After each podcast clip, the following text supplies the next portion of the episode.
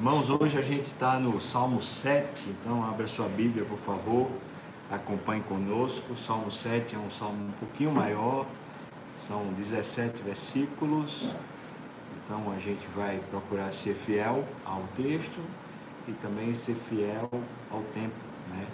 Então orem até por mim para que Deus nos ajude nesse momento. O título do salmo é Deus defende o justo contra o ímpio. Uma uma boa maneira da gente perceber a vida, né? Deus está defendendo a gente quando a gente está vivendo de forma justa, né? De forma que agrada ao Senhor. Diz aqui assim: canto de Davi, entoado ao Senhor com respeito às palavras de Cuxi, benjamita. Eu fui procurar saber o que era esse Cuxi, quem era esse, esse indivíduo, né? Benjamita meio que já dá uma, um sinal de, de onde vem da, da família lá de Saul, né? Mas quem é esse Cush? Então, procurei na Bíblia especialmente e não encontrei lá alguma referência clara sobre quem seria esse Cush. E aí, Midrash, que é uma interpretação, é um ensino é, na tradição hebraica, judaica, Midrash, diz que esse Cush é Saul. Você sabe que Saul é o rei que antecedeu Davi. Eu contei aqui logo no Salmo 1 que Davi foi ungido rei enquanto Saul ainda era rei. Deus foi quem mandou Samuel ungir Davi rei, porque Deus já tinha recusado o reinado de Saul. E desde aquele tempo em diante, pelo menos 17 anos se passam Davi sendo perseguido por Saul e muito perseguido. E claro que ele sofreu, sofreu muito. Não houve em nenhum momento, eu quero ressaltar isso, em nenhum momento houve alguma ação de Davi contrária a Saul. Davi não foi rebelde, Davi também não procurou justiça própria, e Davi teve pelo menos duas oportunidades bem claras de matar Saul. Saul esteve a pouquíssimos metros, né, centímetros da espada de Davi. Davi poderia ter matado, mas Davi temia Deus e entendia que essa coisa de ser ungido rei fazia parte de um projeto divino e não um projeto pessoal dele de poder. Por isso que ele só queria isso na hora que fosse de Deus, e se fosse de Deus. Então, ele nunca agiu contrário a Saul. E o que a gente lê nos Salmos, a gente lê é uma oração, né? a gente lê uma confissão a Deus, uma abertura de coração a Deus, uma confissão a Deus muitas vezes. E Davi, então, nesse salmo, está falando a respeito de Saul, pelo menos conforme a tradição do Midrash, do Talmud dos judeus. Então, se tem razão essa tradição, Davi está falando com Deus a respeito de Saul. É diferente ele falar com Deus de ele falar com alguém. Ele não está inflamando ninguém, ele está falando com Deus. O que ele sente e está pedindo a Deus providência. De fato, Deus é o único que pode intervir, é o juiz de fato de todas as coisas. Então, vamos lá comigo. Aqui, a partir do versículo 1, nós vamos ler os dois primeiros versículos e vamos pincelando aqui aquilo que é o conteúdo. Né? Diz assim o texto: Senhor Deus meu, em ti me refugio Salva-me de todos os que me perseguem e livra-me. Quem persegue é Saul, pedindo que o Senhor liberte ele dessa perseguição. Para que ninguém como leão me arrebate, despedaçando-me, não havendo quem me livre. Ou seja, Senhor, eu preciso do Senhor como aquele que me protege, que me liberta, porque é renhida essa vida de ser perseguido. Já compartilhei que havia momentos que Saul estava apenas alguns passos, né, algumas horas de chegar até alcançar Davi. E Davi sentia isso como sendo assim, uma, será que eu vou estar vivo daqui a uma hora, daqui a alguns minutos, daqui a um dia, um dia seguinte, será que eu vou estar vivo? Porque estou sendo o tempo todo aqui no meu encalço, meu inimigo quer me matar. É, pelo menos por duas vezes também. É, o, o próprio Saul confessou para Davi que ele estava louco, que, que, ele agia como um louco. Ele fala isso, essas palavras de Saul. É, ele tinha, o Saul tinha um espírito maligno que atormentava ele, que enlouquecia a cabeça dele. Então, ele agia como um louco, como um perverso. E Davi está dizendo: Senhor, me livre. Né? Eu vou contar com quem? Né? Versículos 3 a 5, ele fala assim: Senhor meu Deus, se eu fiz o de que me culpam, e se as minhas mãos, nas minhas mãos há iniquidade, olha, se eu paguei com o mal a quem estava em paz comigo, e eu eu que poupei aquele que sem razão me oprimia, talvez se referindo ao próprio Saul, né? Persigo o inimigo a minha alma e alcance-a. Espezinhe o meu, é, no chão a minha vida e arraste no pó a minha glória. Ele está dizendo, Senhor, estão dizendo que eu sou, sei lá, que eu estou usurpando o reino, que eu estou fazendo alguma coisa contra o, o, rei. O senhor sabe, o senhor sabe que eu não estou nem querendo esse cargo, né, essa função. Foi o senhor que me. Mais ou menos isso que ele está dizendo. Se, se eles têm razão, se eu fui, fui traíra, né, se eu fui um, um, uma pessoa maldosa, se houve alguma atitude minha, então que eles me alcancem, Deus, e, e vamos acabar com essa história, né?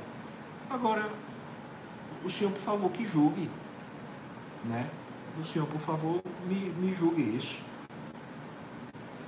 Então, versículo 6 até o versículo 9, ele diz: ele, ele sabe que a condição dele não é de alguém que está faltoso, ele sabe disso.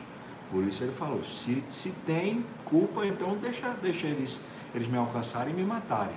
Então ele diz no versículo 6 até o versículo 9: Levanta-te, Senhor, na tua indignação, mostra a tua grandeza contra a fúria dos meus adversários e desperta-te em meu favor, segundo o juízo que designaste.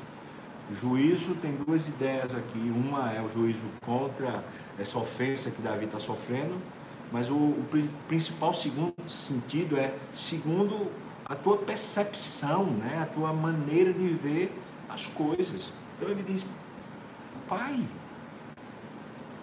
por favor, intervenha. A ideia levanta-te.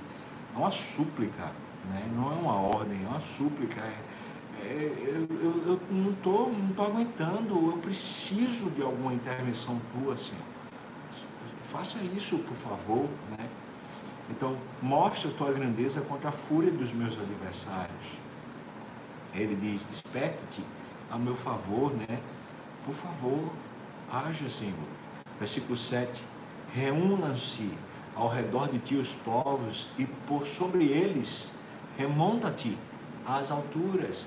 Ou seja, Senhor Deus, comece a agir no meio da, da multidão, comece a fazer alguma coisa para que se perceba a loucura que é isso que se está fazendo. Né? Versículo 8 ele fala: O Senhor julga os povos. Julga-me, Senhor, segundo a minha retidão e segundo a integridade que há em mim.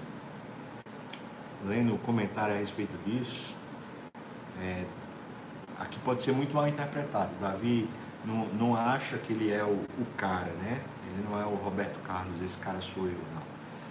Davi sabe que ele tem erro, que ele tem pecado, que ele é um homem frágil. Ele está colocando a posição que já foi afirmada nos versículos anteriores ali, 3, 4 e 5. Ele está dizendo assim, Senhor, eu estou sendo é, fustigado, né, perseguido injustamente. Eu, eu não fiz nada. E, e por que essas coisas estão vindo contra mim? É, é nesse sentido que Davi está falando, o Senhor sabe da minha integridade. Né? O Senhor sabe, então, que, que por favor o Senhor me julgue segundo a minha retidão. Eu não estou aspirando o reino, eu não estou é, fazendo nenhum motim, eu não estou fazendo nada para usurpar o trono. É, eu, eu, não tenho essa culpa. Então me julgue segundo a minha retidão, né? É, julgue segundo a minha integridade. Então, aqui existe um, um, um, assunto específico pelo qual Davi está dizendo: olha, eu sou perfeito, eu não tenho culpa não. Do que me acusam de que eu tenho uma conspiração para poder tomar o trono, eu não tenho isso não. Continua, o texto diz, versículo 9, ele diz: cesse a malícia dos ímpios, mas estabelece tu o justo. Pois sondas a mente e o coração, ó justo Deus.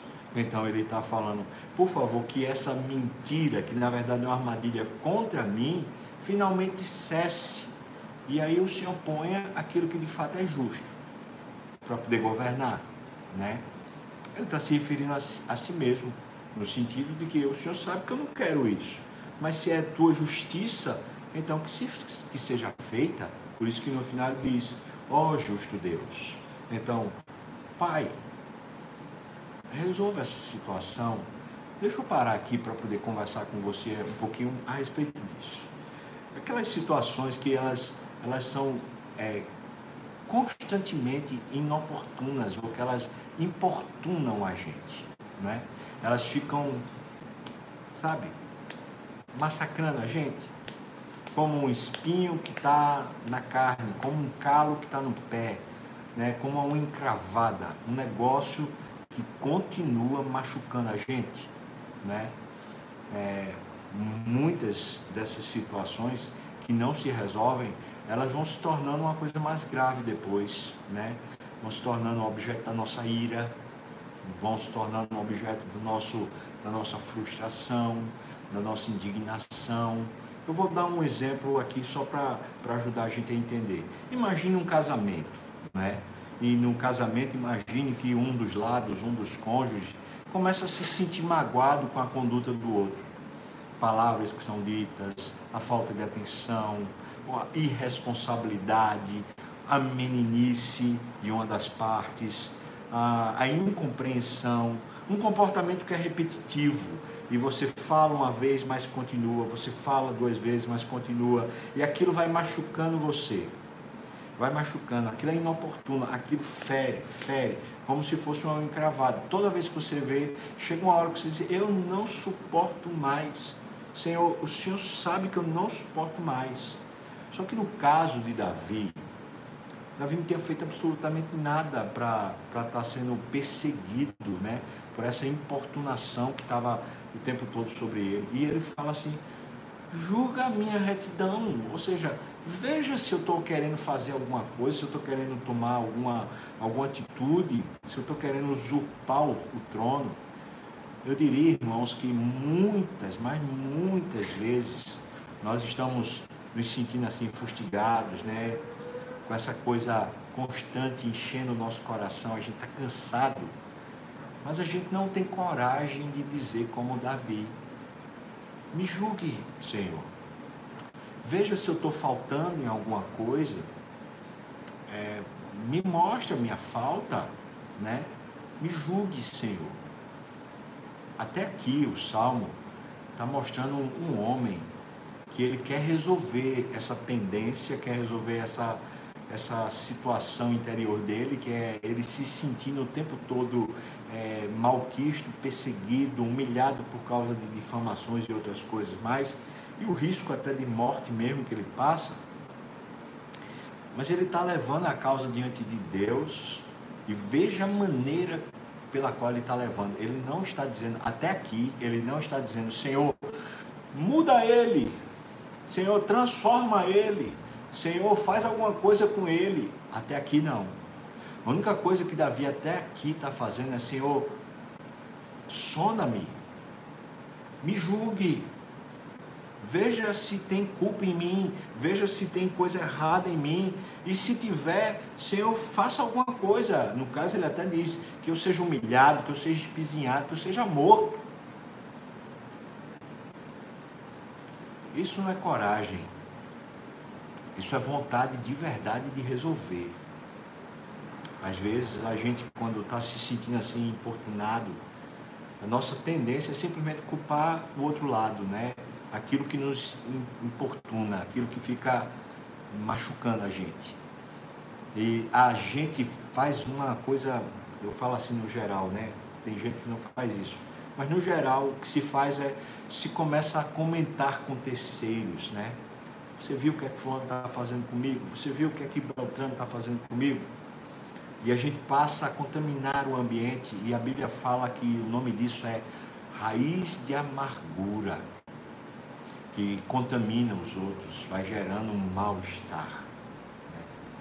Assim, às vezes, um, um marido que está se sentindo é, como se a esposa não tivesse respeito por ele, né? Está se sentindo desrespeitado, mal amado, mal querido. E então ele, ele comenta isso, comenta isso com talvez com filhos, talvez ele comente isso é, no seu emprego, às vezes ele comenta até com alguma mulher e, e abre uma porta de pecado né, na sua vida. Às vezes a mulher se sentindo assim dentro de casa, ela passa a comentar isso, comenta isso, sei lá, com a mãe, ou ela comenta isso com, com é, uma, uma irmã em Cristo, na igreja, ela come, e começa a querer que as pessoas tomem o seu partido. Isso é raiz de amargura contaminando. Quando a gente quer resolver de fato os nossos assuntos, essas importunações que ficam machucando a gente, essas coisas que não largam o nosso pé, um comportamento repetitivo de alguém que está fazendo mal a gente. Se a gente quer resolver essas coisas, eu aprendo com Davi que a primeira coisa que a gente tem que fazer é ser o som do meu coração, ver, ver o meu pecado, ver se eu tenho culpa, ver se eu estou fazendo alguma coisa errada. E se eu tiver, me corrija. Se eu tiver, faça alguma coisa comigo. Isso é lindo, irmão. Isso é alguém que de fato quer resolver. Então, do versículo 10 até o 17, veja o 10 e o 11, ele afirma a pessoa de Deus para a sua própria alma. Ele fala: Deus é o meu escudo. Ele salva os retos de coração. Então, ele está dizendo: Eu quero ser reto porque eu quero que o Senhor me salve. Então, me corrija primeiro. Antes de qualquer coisa, me corrija primeiro. Né? Versículo 11. Deus é justo juiz, ele vai julgar corretamente a causa.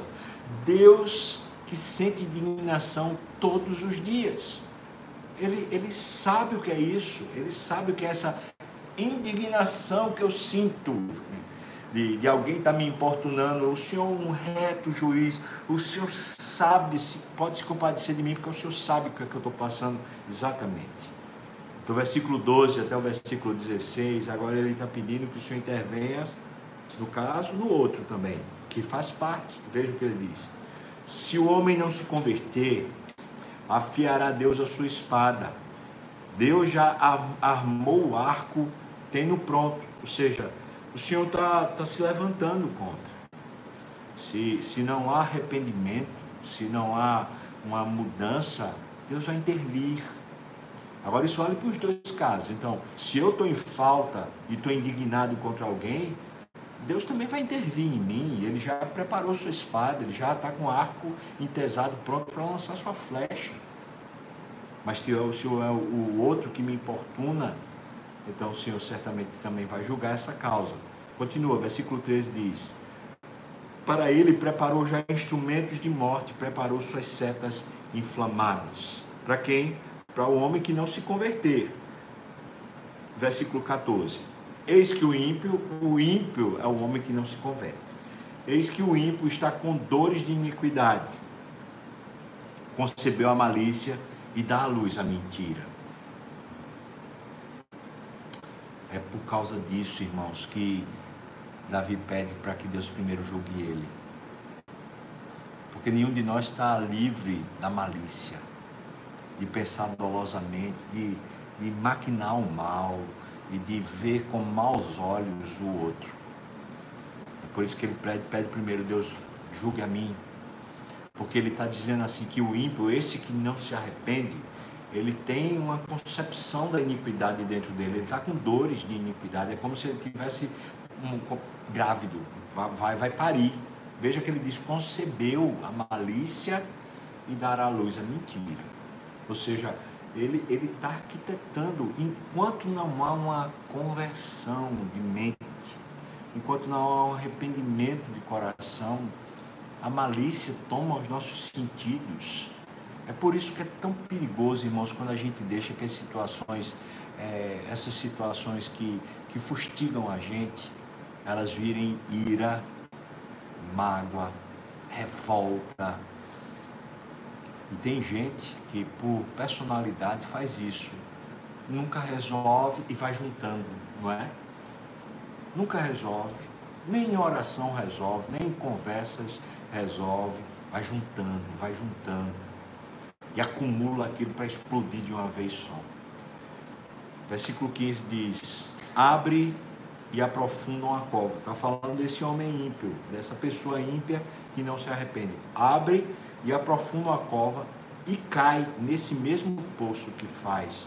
Ou seja, esse buraco que a gente faz dentro da gente de raiva termina sendo o nosso sepulcro.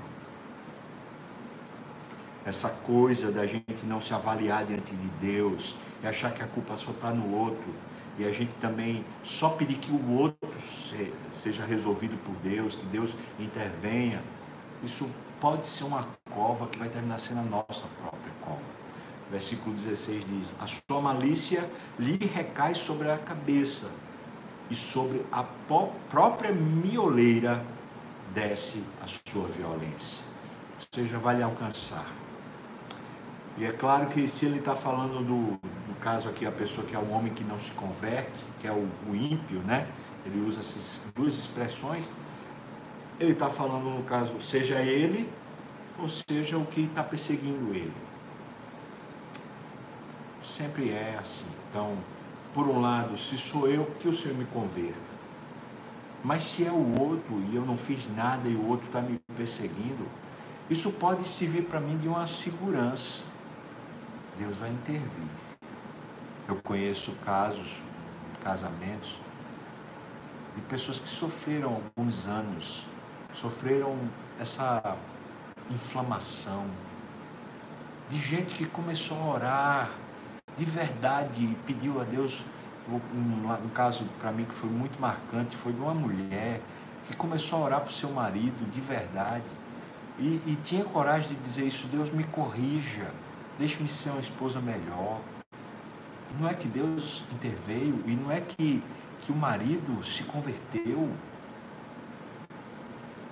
O que Davi fala do versículo 12 até o versículo 16 é: Senhor, intervenha com a sua justiça, e, e caso uma das partes não, é, aquela parte faltosa, né, o ímpio que não se converte, não se arrependa, a pessoa vai terminar entrando num, num buraco existencial, vai sucumbir. Né?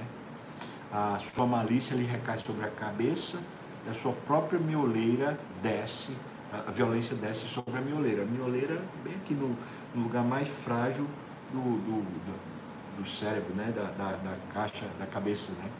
Então, versículo 17. Eu, porém, Davi, eu, porém, renderei graças ao Senhor segundo a sua justiça, e cantarei louvores ao teu nome, Senhor Altíssimo.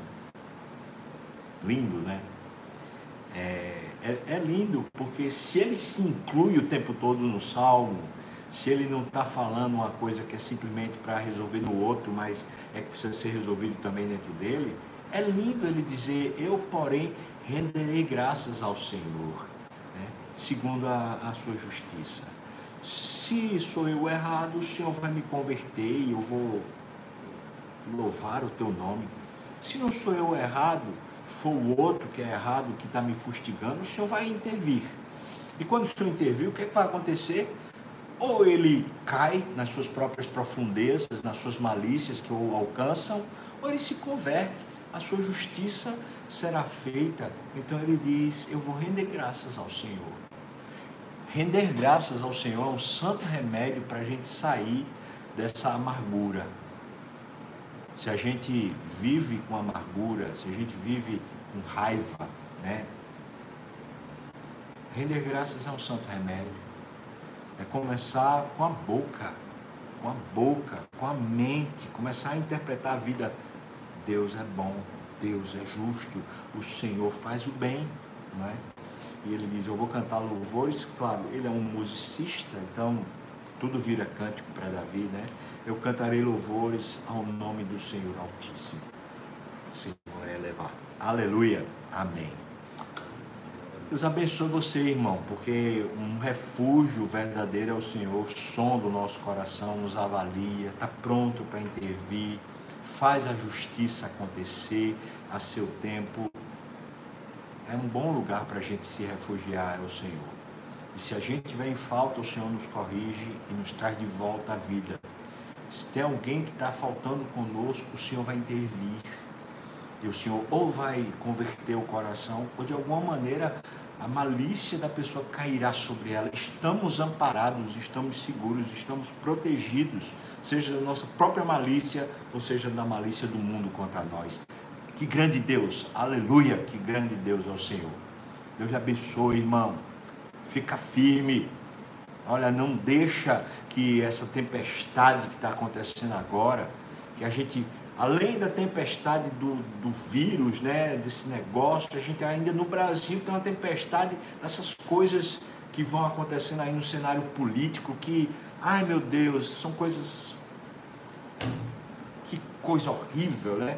Só para gerar ainda mais pavor no meio do povo. Deus tenha misericórdia, Deus tenha misericórdia. E eu não estou falando nem que sou contra nem a favor de nenhum dos dois lados. O ponto não é ter lado, o ponto é, Senhor, a gente precisa ter um ponto de ancoragem para nossa alma, senão daqui a pouco a gente está tomado de pavor, não é? Não é? Está tomado de pavor com vírus, depois está tomado de pavor com questão econômica, depois está tomado de pavor o que é que vai ser do, do país, vai ter o que no país daqui a pouco. Meu Deus do céu, o Senhor não deixa a gente ficar com esse negócio no coração, não. Senhor, faça a gente confiar no Senhor, Ajude-nos a voltar para o Senhor. Amém, irmão? Deus lhe fortaleça.